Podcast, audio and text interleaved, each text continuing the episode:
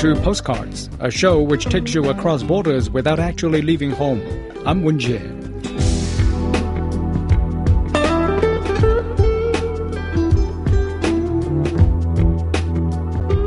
A teenager in Pakistan is dreaming of becoming her country's first female Olympian boxer.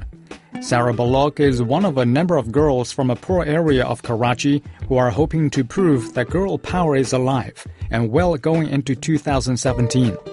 Here's Zhao Jianfu with this postcard from Pakistan.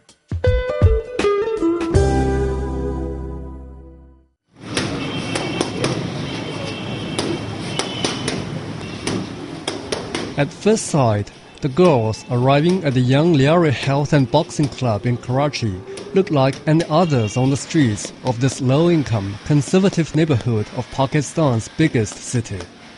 Once inside, the girls take off their traditional clothes to reveal tracksuits that they wear for their boxing training. The girls range in age and skill level, but each one has the determination to deliver a knockout punch.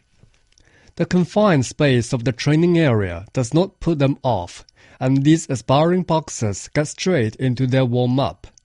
16-year-old Sarah Baloch, a medal winner in a rare local boxing tournament for girls, was one of the first girls from her locality to take up boxing. She was inspired by her father, who participated in the 1972 Olympics. I'll fight in the boxing tournament in Karachi. Then I'll win the provincial level tournament, then the national tournament, then internationally, and then I'll become an Olympian. With few opportunities to fight, Sarah says she often practiced with her father and brothers at home to improve her skills.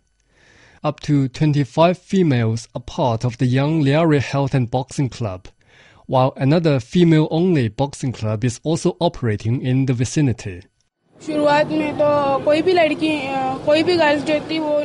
the beginning, none of the girls would come for boxing. They would say that they can't come because their family won't allow it. However, ever since my friend and I had a boxing match, a lot of girls got interested. They also want to fight. Since that day, everyone is dying to have a boxing match. Even the girls from my school ask me about my club so they can come and practice and fight. The sparring matches are intense affairs, and the punches rain down despite the lack of safety gear. The girls agree that it isn't easy to take up boxing due to pressures from home as well as society but they're determined to pursue their passion. The girls also joke that the skills they learn while they're boxing could be handy in frightening off unwanted attention while out on the streets. Once practice ends, the girls change back into their black robes and return home. The female boxers of Lyari get an unexpected opportunity to showcase their skills at an event organized by the French and German cultural centers. The collaboration between the Alliance Française de Karachi and the Goethe Institute Pakistan involves a 10-day training camp for the Lyari girls along with exhibition matches. More than 50 girls received training from French boxing coach Emmanuel Dos Santos and female French boxers. The girls impressed the French team with their aggression and passion. But Dos Santos says more could be done to help the youngsters you need structure, you know, more girls, federation for make competition. But that, that's the problem. What I see here, I see very nice girl, the small one, you know, the very young one are very, very nice, and you can uh, compare the level to the French one. There is not a lot of difference, but when the girl are older, there is a bigger difference because I think there's not enough experience, you know, fight experience. That's that's the problem. It's for that this project is great for the girl because just in one week we can see improve of this girl. Under the banner Girl Power Karachi, one local girl, Anissa Oscar, who has a mean uppercut, is taking on Marion, a champion from France. Women can do everything that men can do. For instance, a woman can become a boxer, of which all these girls and I are proof. I want to give this message to every woman that they don't have to sit at home. There are some people who have a problem with women going to clubs, women learning boxing, or why are women playing cricket or football? They think women should only stay at home. This kind of thinking is wrong. The bout is an even contest, with Oscar matching Marion punch for punch. The honors are shared as neither can deliver the knockout blow. Even girls as young as eight take to the ring to show that they are not lacking in skill, speed, or reflexes. The event is a major boost to female boxing. But Doda Khan Bhutto, the president of the Pakistan Boxing Federation, says the sport needs greater support to flourish. We, we don't have funds to uh, to go to the remote areas. Uh, in Lyari, they have their own clubs. They have a few clubs. They uh, have their own boxes. They train them, then they give it to us. But the thing is, we don't have that infrastructure, or we don't have that uh, funds to start it in all over Pakistan. As tough as it might be for women to take up boxing in Pakistan, the girls from Karachi aren't planning to throw in the towel.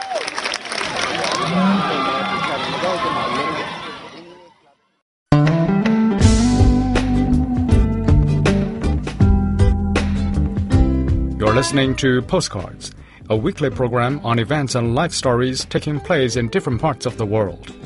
You can listen to our show at newsplusradio.cn. Extreme winter sports such as dog sledding are getting more popular in Mongolia. The adventure activity involves people being pulled along frozen rivers and snowy slopes by teams of dogs, reaching speeds of up to 50 kilometers an hour. Here's Jessica Davis with this postcard from Mongolia.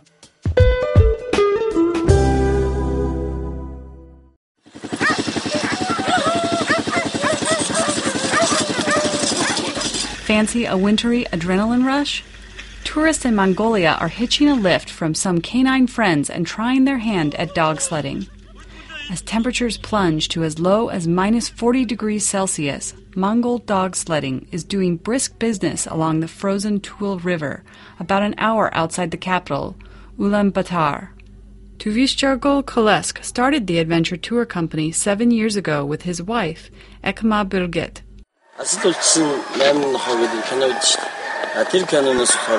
There is a movie called Eight Below. I think I got inspired to train my dogs as sled dogs from that film. We have 80 dogs now, including different breeds such as Siberian Huskies and Métises, which descend from traditional Mongolian dogs. We are trying out many breeds. Marketing the little known sport became easier with social media. Одоо үүсгэн байгуул Монгол нохой чарга маань бол үүсгэн байгуулагдаад одоо нийт 7 жил болж байна. It's been seven years since we started Mongol dog sledding. We started receiving our first foreign tourists six years ago. People have started spending their free time in very active, fun ways. At first, when we started, we did not have many customers because people just weren't familiar with us. Then slowly, friends started coming, the friends of friends. Then we got a Facebook page, and even more people started coming. A growing number of expats are taking to the sleighs and the snow on weekends. Lee Jones, a teacher at the British School of Ulaanbaatar, took his young daughter. Uh, one of uh, my colleagues at school organised a day trip for us doing the dog sledding and horse riding and uh, just thought it was a good experience. It's one of the reasons that we wanted to move out here was to do things like this. So, um, yeah, my daughter Eloise and I have come out to uh, have a go for the first time today. The sport is not without risks, particularly if the sleighs get too close. Bold Purdelvgar is a guide. The less speed, less danger. And uh, whenever you feel uncomfortable, you should speed down. Also, the basically first dogs goes and after that we need to make one line. Otherwise, if they come same level, two sled, dogs will back, bite each other. Sometimes the different attitude and from the different families. Purdelvgar says going slower reduces the risk of colliding with the riders and other obstacles. They also check the river daily to make sure it's frozen through at all key points before they begin. For some, racing across a river pulled by large, loud, excitable hounds can take some getting used to.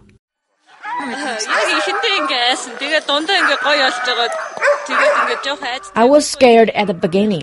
In the middle, it got better. But still, I couldn't let go of that alarming feeling. When I saw the finish line, I just let myself go and it felt amazing. I wasn't afraid anymore, just a rush of adrenaline. Great fun.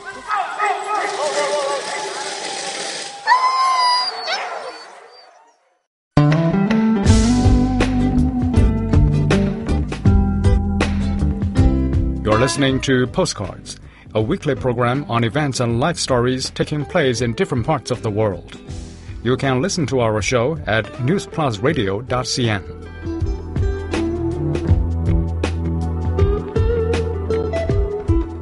A young Mediterranean monk seal is being cared for in a rehabilitation center after being found on a Greek beach without his mother. The baby seal, known as Bill, will be released back into the wild while he has reached his target weight. Here's Shane Bigham with this postcard from Greece.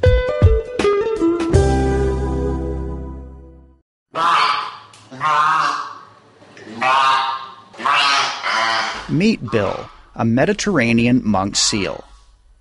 The endangered species is one of the rarest mammals in the world. Bill is currently a resident at a rehabilitation unit for orphaned seals at Greece's Attica Zoological Park, where he's enjoying five star treatment, including his own swimming pool and staff. The seals get their name from their dark and light fur pattern and their natural habitat, the Mediterranean Sea. There are only about 700 left in the wild. Many are killed by fishermen and overdevelopment, according to data from Greek non governmental organization MOM, or the Hellenic Society for the Study and Protection of the Monk Seal. The animals are so people shy that they lurk in sea caves and sometimes even abandon their pups in panic if disturbed. Dr. Panos Dendrinos is a biologist working for MOM. Mediterranean monk seal is the only species of uh, pinniped species uh, that lives in the uh, Mediterranean. Uh, the only seal species that uh, we find in the Mediterranean Sea. That's why it's called the Mediterranean uh, monk seal. It's an, an endangered species. It's one of the most rare mammals on the planet. And this is because there are no more than 700 animals living nowadays worldwide. The most important uh, populations, remaining populations, uh, are uh, in the eastern Mediterranean and uh, in Greece, mostly in Greece, where we find uh, something like uh, 400 animals. Bill was found near a holiday resort in northern Greece, a long distance from where Mediterranean monk seals usually breed. this pup was found in mid-November, 14th of November, in northern Greece, northern Aegean, in Chalkidiki. Uh, so the port police authorities they called us that there is a pup here. Uh, it was around there for several days, uh, crying. Uh, no mother was, uh, no other animal was around. Um, we don't have breeding caves around this area, so we're very skeptical of what is going on. And after several days, we decided that there is a problem with this pup, and we have to. there is no mother around, and we have to bring it in the rehabilitation. Mom has set up a communication network with coast guards and fishermen along the 16,000 kilometers of Greek coastline. Bill was taken to a zoo near Athens where Mom runs a rehabilitation site for pup seals like him. He was underweight, anemic, and infected by parasites. Now, he spends the day issuing barks to the staff who prepare specially designed meals for him because they don't know this, they know the milk of the mother at this age. Uh, this is uh, this is it's a bit of uh, force feeding uh, at the beginning. Then they start to take uh, whole fish. Of course, then the situation changes because they start uh, knowing by instinct that fish, of course, is their food. In a few months, Bill, who at present weighs 25 kilos, will learn to catch whole fish. Once he reaches 60 kilos and can fend for himself, he'll be released back into the northern Aegean Sea. The island of Alonissos is at the epicenter of Mediterranean monk seal territory. Its unspoilt coastline, full of caves, isolated beaches, and pristine waters, makes it a perfect ecosystem for the marine mammals. In 1992, the marine park of Alonissos Northern Sporades was created to protect the area. A year ago, the municipality took a further step and made Alonissos a plastic bag free community. Plastic bags often end up in the sea, putting marine life at risk. Stores and supermarkets removed them from the counters, and the town hall distributed reusable fiber bags for shoppers to use instead. Angelos Argirio is the deputy mayor of Alonissos. And they all agreed to kind of, you know, pull away the use of plastic bags and how available they were. So as long as that they were off the counter, this kind of helped people put them out of the mood. And we offered alternatives by giving out I think it was around two and a half thousand reusable bags. And we did that throughout the year. So we kind of gave an alternative. We didn't just say, you're not allowed to use plastic bags, so do, do whatever. We gave the alternative to people, and I think the results are amazing so far. Uh, our estimation is that even in its first year, we've, we've reduced the use of plastic bags by 80%. Former head of the municipal council, Kostas Kalianis, says the island had a green conscience even before it was fashionable. Alonissos has an efficient trash recycling system and a volunteer program during the summer to keep the island spotless. I think we see more seals now than we used to. I have seen more seals now than when I was a kid when I used to go with my father to fish. That probably means the population of the seal has increased. In 2007, World Conservation Union data indicated that the number of Mediterranean monk seals had dropped to between 350 and 450, and they were listed as critically endangered. A decade later, there are an estimated 700 of the animals, according to MOM, the International Union for Conservation of Nature has them now listed as endangered. The team at MOM hope that when Bill is released in a couple of months, he'll go on to breed and increase the population of these rare mammals.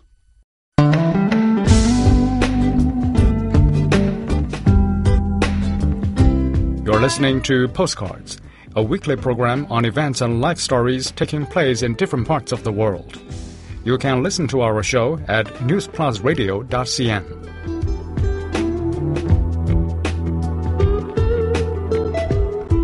An American artist has created a two story playground sculpture made entirely out of packing tape. The artwork has been installed in an Australian gallery and is bringing joy to children and adults who are encouraged to climb through it. Here's Zhao Jianfu with this postcard from Australia.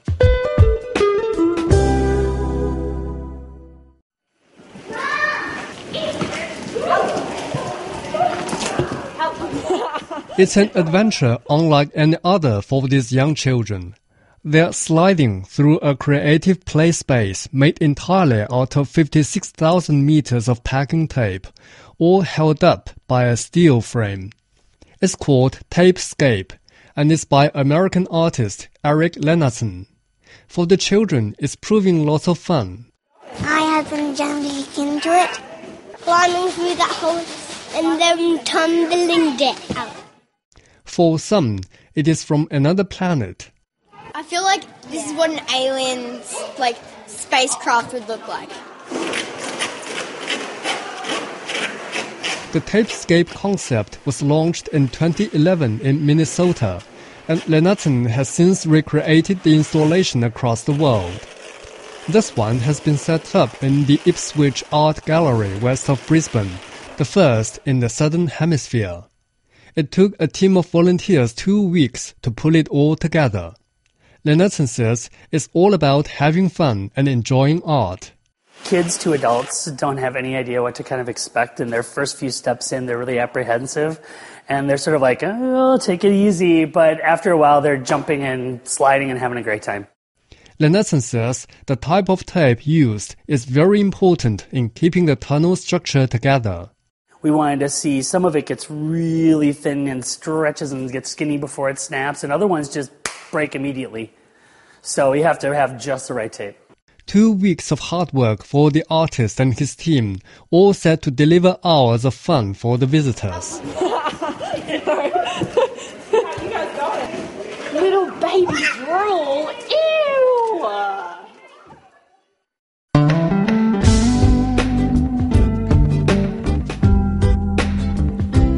You're listening to Postcards, a weekly program on events and life stories taking place in different parts of the world. You can listen to our show at newsplusradio.cn. A woman in California has moved out of her home so she can use it to shelter thousands of unwanted cats. Lynea Lattanzio's 4,000 square foot ranch is thought to be the largest no cage cat sanctuary in the United States. Before we come to the end of today's show, I would like to share with you an extra postcard from the United States. This might look like an ordinary woman petting her cat, but look closer and you'll see Lynea Lattanzio has found more felines than you'd expect. In fact, Lattanzio has taken in so many unwanted cats, she's now handed over her 4,000 square foot country home in Parlier, California, to provide shelter for them. It started 24 years ago when she fostered a few kittens shortly after retiring, but it quickly grew once she found out how many animal shelters in the area euthanize cats who aren't adopted.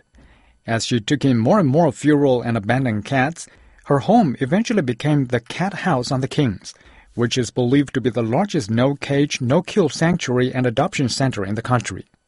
And for Lattanzio, it is the perfect calling.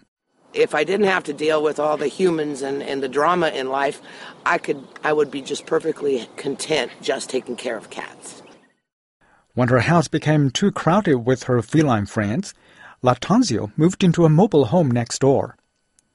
At his fullest, the cat house and surrounding 12 acres can home up to a thousand cats at a time. Lattanzio spent her entire retirement fund on her project, which also relies on donations. Uh, you know, it just kept growing. Uh, I figured as long as I could take care of them and I had room, then I was doing a good thing. She now has a team of volunteers to make sure her house stays clean and the cats are well fed, and a thousand cans of cat food have to be dished out every week. Her staff help keep the cats healthy, vaccinated, sprayed, and neutered. Cat flaps allow the cats free access to the outside whenever they want, while a cat proof fence around the 12 acre property keeps potential predators out. They've got this house they've got you know they've got 12 acres they can climb a tree they can go sit in the sun outside. It, it just gives these animals a reason to live as opposed to living in a cage just because no one wants them over the years the cat house has saved an estimated 24,000 cats. On adoption days visitors are allowed to spend time with the animals in the hope of finding them new homes. But be warned it may be difficult to stop at just one.